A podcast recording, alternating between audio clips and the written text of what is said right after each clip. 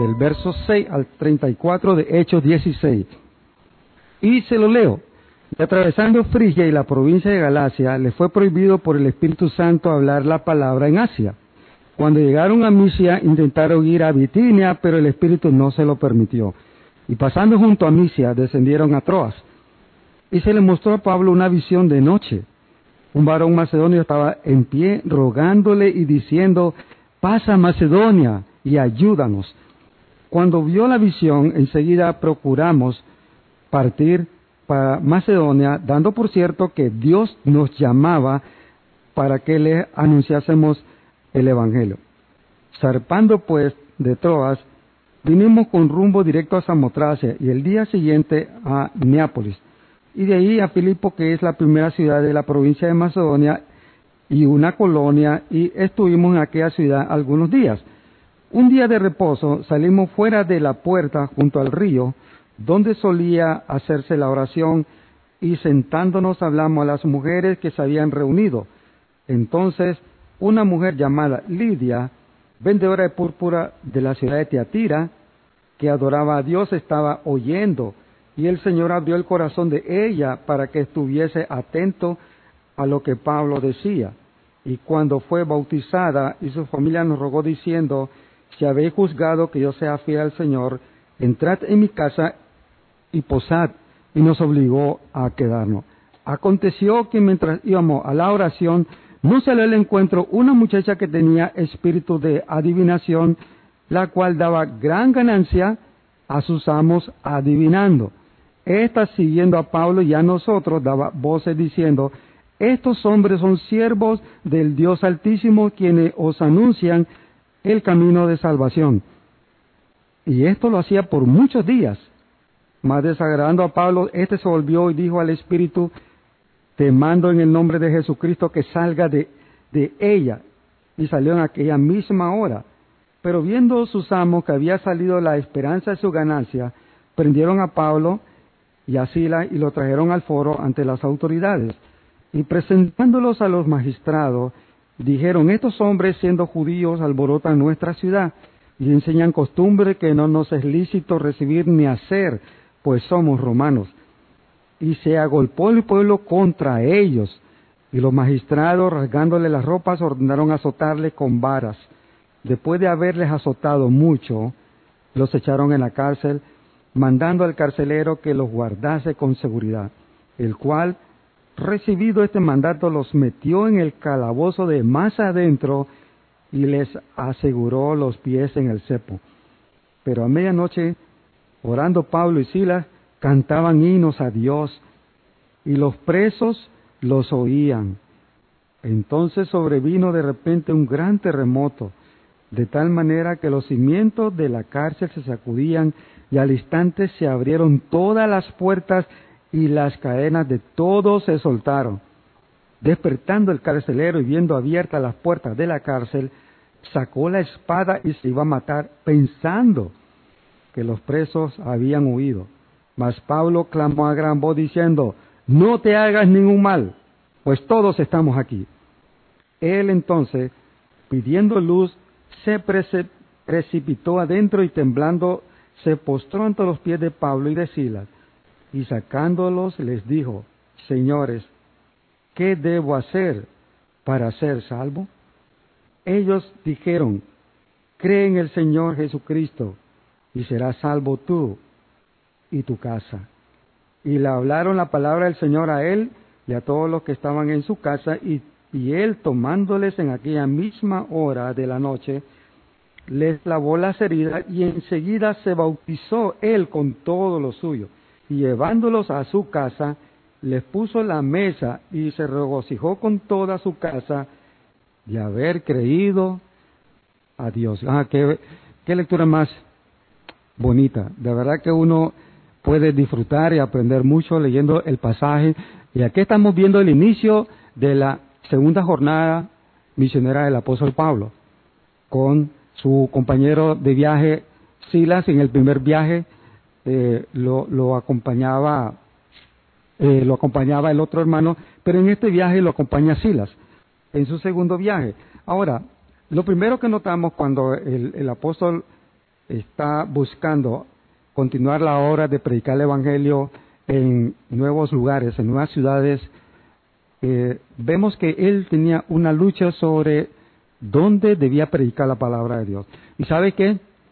Sinceramente yo me identifico mucho con, con esto que le sucedió a Pablo y es probable que eso le pasa a todos los misioneros porque a veces los misioneros tenemos luchas de querer saber dónde el Señor quiere que prediquemos la palabra de Dios.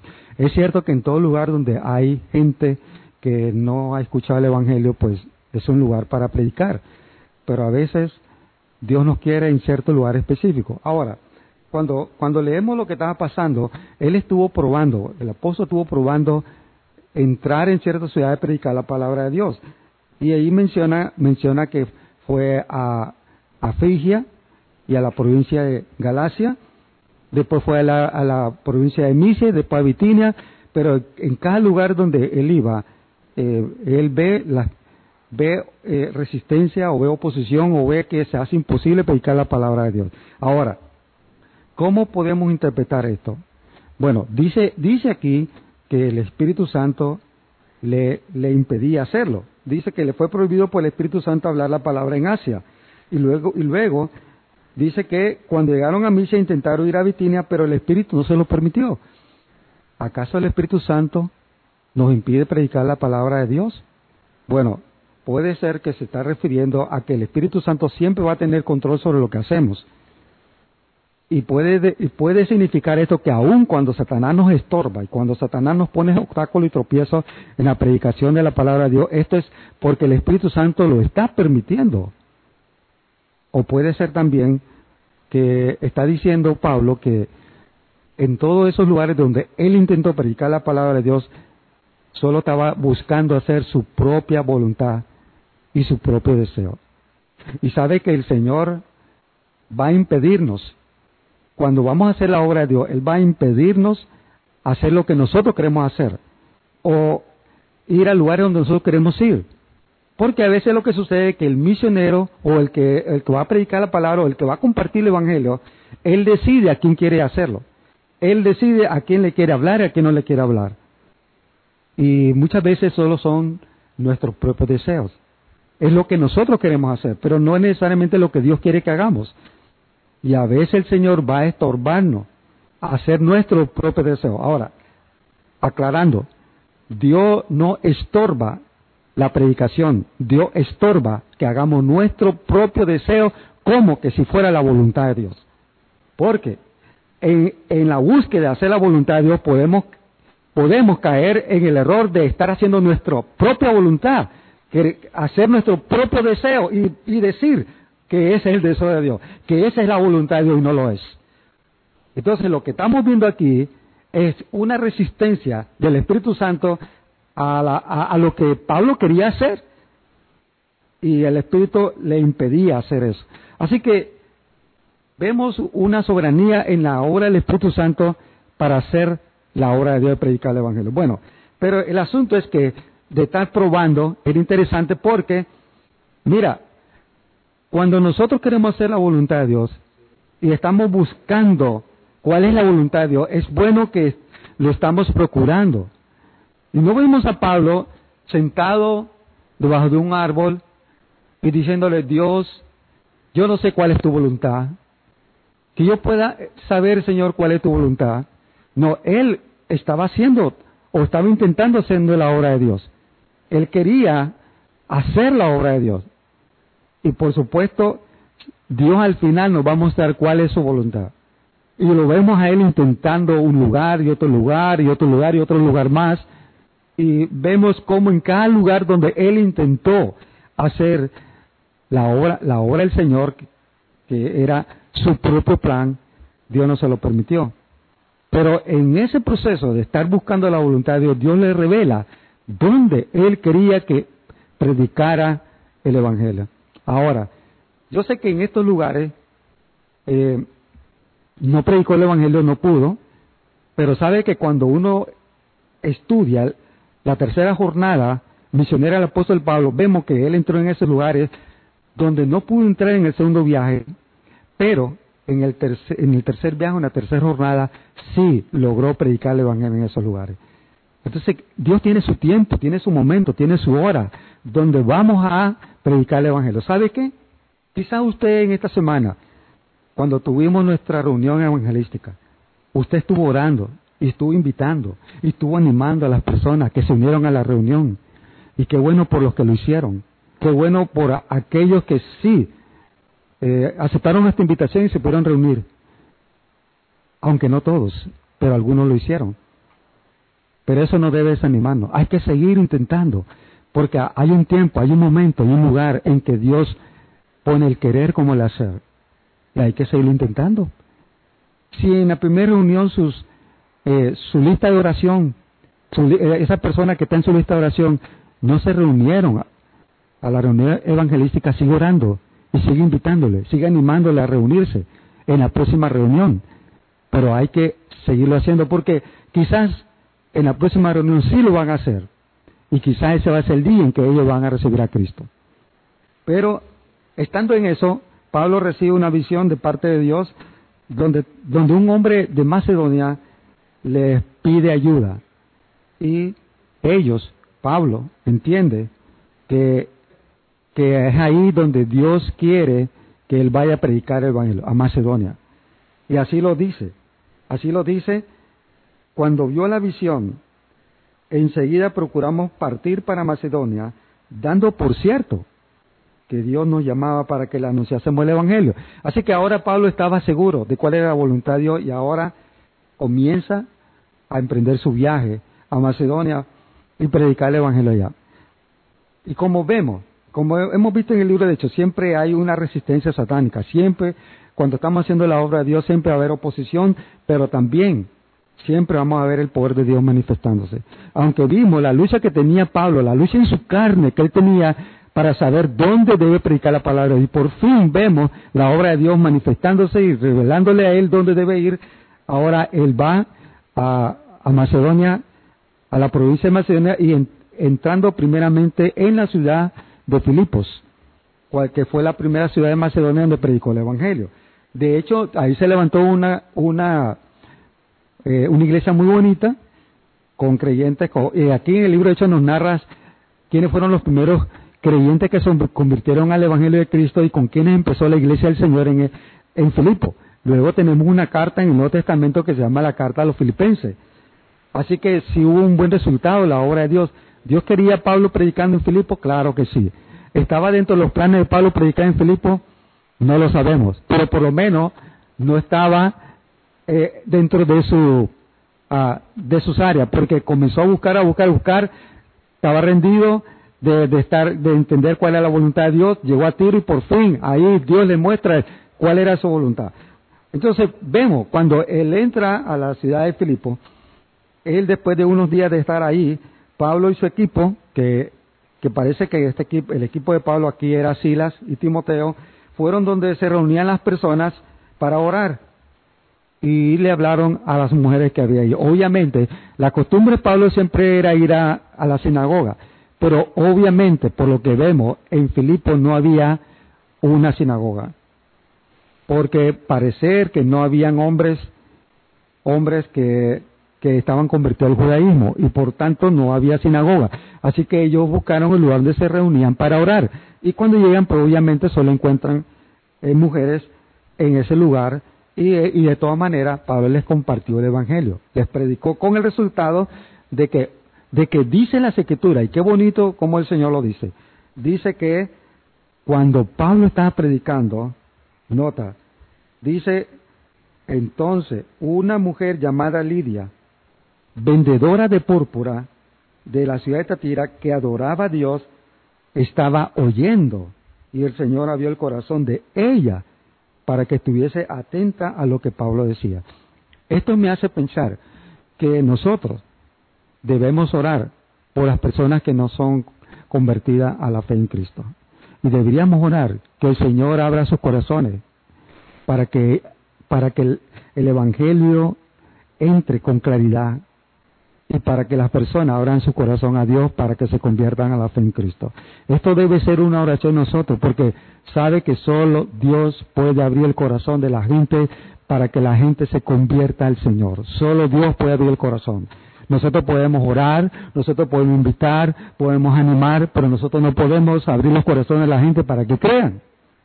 Y eso debe ser una, una razón en nuestras oraciones, orar por cada persona que está en nuestra lista de oración, orar, Señor, abre su entendimiento para que vean la gloria del Evangelio de Cristo.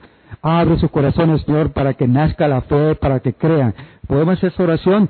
Y esta mujer, Dios de su corazón, se convirtió al Señor, pero más que eso, Dios usaba a esta mujer para llevarle el Evangelio a toda su familia y toda la familia se convirtió y toda la familia de la señora Lidia se bautizó. Ahí están los primeros eh, convertidos y bautizados con lo que iba a empezar la iglesia en Filipos. Qué bendición, ¿verdad? Qué bendición fue Lidia. Y luego, ella fue el instrumento de Dios ahí para llegar a más personas. Luego vemos la obra de Satanás, tratando de estorbar la obra del apóstol Pablo con una joven que estaba poseída por un demonio que, que le, permitió adivinar. Tenía un espíritu de adivinación. Y esta muchacha comenzó a tratar de estorbar la obra de Dios ahí en Filipos. Claro, era el instrumento de Satanás. Y ella comenzó a decir algo muy interesante y muy real. Era una gran verdad. Ella no estaba mintiendo sobre, sobre lo que estaba diciendo. Si leemos en el capítulo 10, eh, perdón, versículo 16, dice, aconteció que mientras íbamos a la oración nos salió el encuentro una muchacha que tenía espíritu de adivinación, la cual daba gran ganancia a sus amos adivinando. Esta siguiendo a Pablo y a nosotros, daba voces diciendo, estos hombres son siervos del Dios Altísimo, quienes nos anuncian el camino de salvación. ¿Sabe qué? Esto es una verdad. Esta es una verdad. Y, y sabe que los demonios dice que ellos creen en Dios. Y no en el sentido de que ellos creen para arrepentirse y seguir en obediencia a Cristo, sino que está diciendo que creen en el sentido que lo conocen como mucha gente hoy en día que dice que creen en, que creen en el Señor, pero no están diciendo que creen en el sentido para seguir al Señor Jesús como su, como su Salvador y su Señor. No están hablando de ese tipo de fe, están hablando que conocen de la Biblia, conocen de las historias de Jesús, pero no en el sentido de que se han convertido la fe en Jesús como único suficiente Salvador. Bueno, aquí vemos a esta muchacha diciendo una gran verdad. Estos son siervos del Dios Altísimo quienes anuncian el camino de la salvación. Estaba predicando una verdad. Pero ¿cuál era la razón de todo esto? ¿Por qué el diablo o, el demonio usaba este error? Porque quería confundir a la gente. ¿Sabe? Porque si lo que esta muchacha estaba diciendo era verdad sobre esos predicadores, entonces la gente podía asumir que todo lo que ella decía era verdad, que cada cosa que ella adivinó la gente era verdad. Entonces, lo que realmente estaba haciendo el demonio a través de esta joven era confundiendo a la gente sobre la realidad o la verdad de dónde procedía el poder de esa muchacha para adivinar que no era un poder de Dios, era un poder que venía del diablo o de los demonios. Era una manera de confundir, como usted, usted ha escuchado y yo lo he escuchado por radio. He escuchado a los brujos, a los adivinos, a los espiritistas, a los hechiceros, hablar en nombre de Dios. Y uno piensa, ah, pero ellos son cristianos, hablan de Dios. No, eso es para confundir. Es una, una estrategia satánica para confundir a la gente y hacerles creer que ellos son personas de Dios, como esta muchacha. Ella, hablando cosas verdad sobre, sobre Dios, estaba confundiendo a la gente de que realmente era una servidora de Satanás. Pero Pablo sabía el engaño. Y el poder de Dios se manifestó en, Pablo y pudo liberar a la muchacha del demonio que la tenía poseída. Y al liberarla del demonio, la liberó de su poder y quedó libre por el poder del Señor. Pero el diablo no cesó su ataque. Una vez más, Satanás arrecia su ataque contra los predicadores y se levantan contra él, se levantan los amos de la muchacha, se levanta el pueblo entero contra, contra, eh, contra Pablo y contra los predicadores. Y el diablo siempre va a intentar detener la obra de Dios. Y recuerda esto, hermano, la vida de fe no es una vida de alegría y gozo y que todo es bendición. En Filipenses capítulo 2, precisamente, la misma carta de Filipenses, el apóstol Pablo dice que a nosotros se nos ha concedido no solo el creer, sino el sufrir, el padecer por Cristo. Hermano, cuando nosotros creemos en Cristo y queremos tener una vida rendida y obediente al Señor, van a venir padecimientos por causa de Él, por causa de nuestra fe. Y aquí vemos a Pablo y a Sila queriendo obedecer la voluntad de Dios de predicar en ese lugar. Y el pueblo, todo el pueblo, se lanzó contra ellos y los avergonzaron públicamente.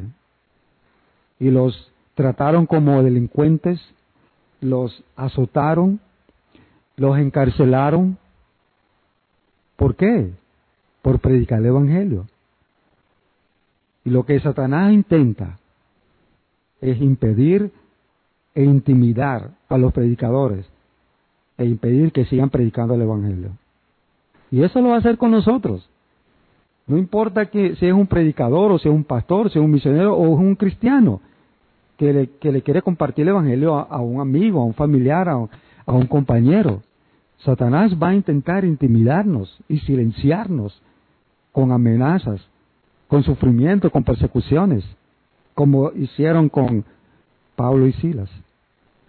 Pero una vez más, el poder de Dios se manifiesta y Pablo y Silas, ellos ahora entienden que ellos están en la voluntad de Dios, que si están sufriendo es porque están haciendo la voluntad de Dios. Y cuando a ellos los arrestan, cuando los azotan, cuando los castigan, cuando los, los tiran en la cárcel, no lo vemos quejándose no lo, no lo vemos rebelándose contra las autoridades o amenazándoles, sino los vemos en la cárcel a Pablo y Sila orando y cantando, alabando a Dios, de tal manera que ellos fueran un testimonio para todos los presos que estaban ahí. Y dice la escritura en el verso 25, de hecho 16, pero a medianoche, orando Pablo y Silas, cantaban himnos a Dios y los presos los oían. Siempre en nuestra vida como cristianos, todo lo que sucede en nosotros debe ser para testimonio de las personas, de los que nos escuchan. Nuestras palabras, nuestras conversaciones, nuestros temas deben ser para testimonio de lo que nos escuchan. Nuestra vida, nuestro comportamiento, nuestra conducta debe servir siempre como un testimonio para que lo que nos escuchan o nos ven. Y esto fue un testimonio que luego, en unas horas más tarde, sirvió como un testimonio para los presos y aún para el mismo carcelero, porque sucedió un terremoto que abrió las puertas de toda la de toda la cárcel y las cadenas de todos los presos se soltaron.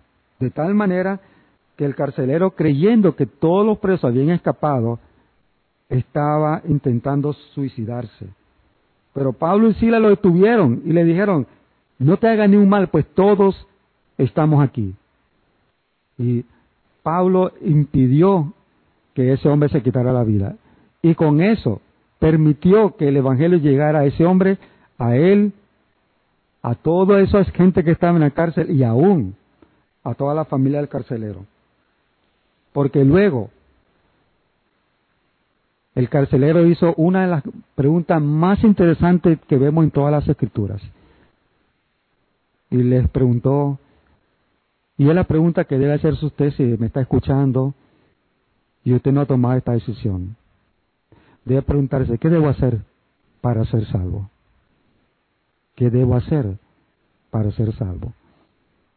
Y lo interesante no, que, que, Pablo no le dijo, bueno, tienes que pedirme perdón, tienes que a, a, portarte bien, a, hacer buenas obras. Él le dijo, cree en el Señor Jesucristo y serás salvo tú y tu casa.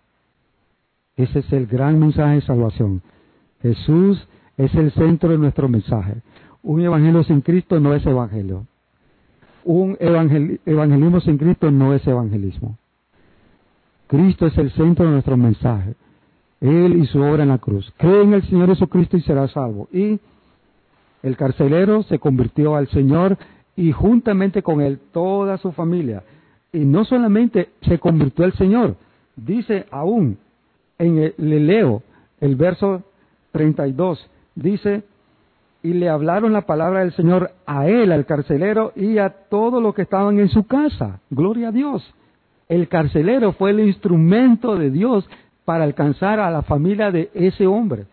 Toda su familia escuchó el Evangelio. Y luego dice en el verso 33, y tomándole en aquella misma hora de la noche, les lavó las heridas y enseguida se bautizó él con todo lo suyo. Gloria a Dios. Este hombre que unas horas antes intentó suicidarse, ahora él está trayendo vida a su familia, llevándole el Evangelio a su familia. No solo convirtiéndose, sino siguiendo a Cristo como su Señor Salvador con el testimonio de su bautismo. Y termina la historia, o esta historia termina muy bonito. Dice en el verso 34 que cuando ellos fueron bautizados, dice que lo llevó a su casa y le puso la mesa y se regocijó con toda su casa de haber caído en Dios o a Dios.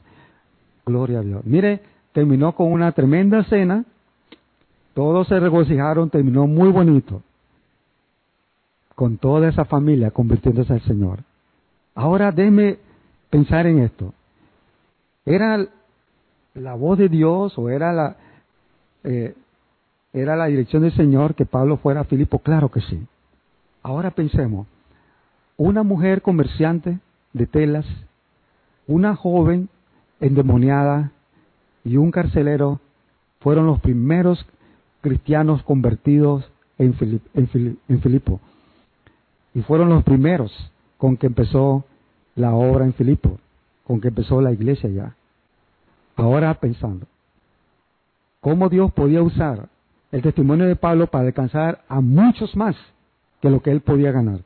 Una mujer comerciante que andaba por todas partes llevando sus productos, vendiendo sus mercancías y junto con eso llevando el Evangelio a todas las personas con las que ella podía tener contacto. Una joven que antes le buscaban para que le adivinara algo, ahora le podían buscar para compartirle el Evangelio a todos los que venían buscando de ella que les diera alguna palabra, alguna información, algún mensaje. Ahora ella le podía compartir el mensaje poderoso de liberación de Cristo. Y un hombre carcelero que cada día podía irle compartiendo el Evangelio a cada preso nuevo que venía, para que al salir de la cárcel saliera como un hombre convertido y transformado para llevar el Evangelio a su propia familia. ¿Qué le parece? Dios siempre se va a glorificar en su voluntad y siempre va a respaldar su obra y siempre va a llevar la obra nuestra a un niveles más allá de lo que nosotros nos imaginamos. Pero Dios quiere que le permitamos ser usado.